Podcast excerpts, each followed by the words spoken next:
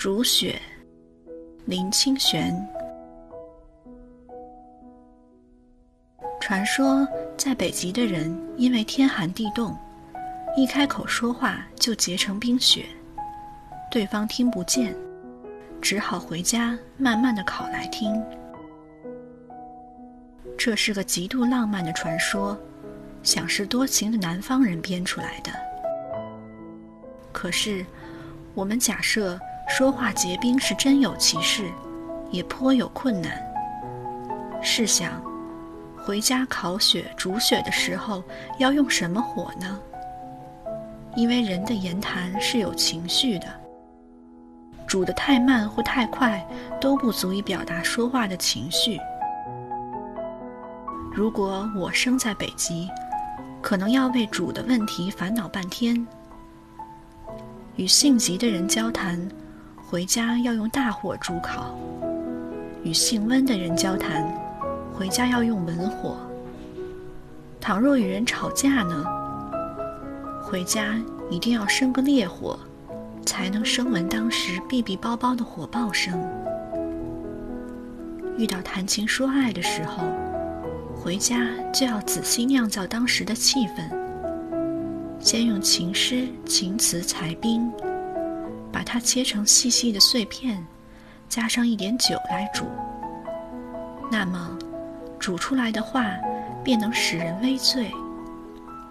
倘若情浓，则不可以用炉火，要用烛火，再加一杯咖啡，才不会醉得太厉害，还能维持一丝清醒。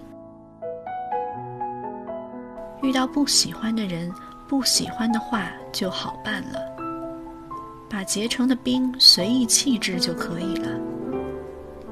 爱听的话，则可以煮一半，留一半，他日细细品尝。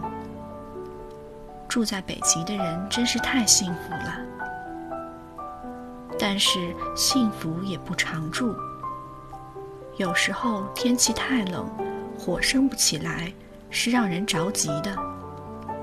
只好拿着冰雪，用手慢慢让它融化。边融边听。遇到性急的人，恐怕要用雪往墙上摔，摔得力小时听不见，摔得用力则声震屋瓦，造成噪音。我向往北极说话的浪漫世界，那是个宁静祥和，又能自己制造生活的世界。在我们这个到处都是噪音的时代里。有时候，我会希望大家说出来的话都结成冰雪。回家如何处理是自家的事，谁也管不着。尤其是人多要开些无聊的会议时，可以把那块嘈杂的大雪球扔在家前的阴沟里，让它永远见不到天日。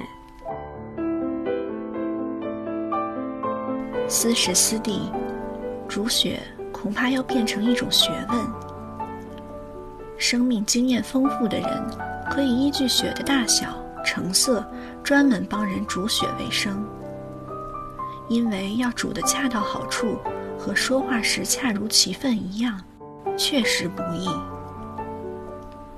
年轻的恋人，则可以去借别人的情雪，借别人的雪来浇自己心中的快垒。如果失恋，等不到冰雪尽融的时候，就放一把火，把雪屋都烧了，烧成另一个春天。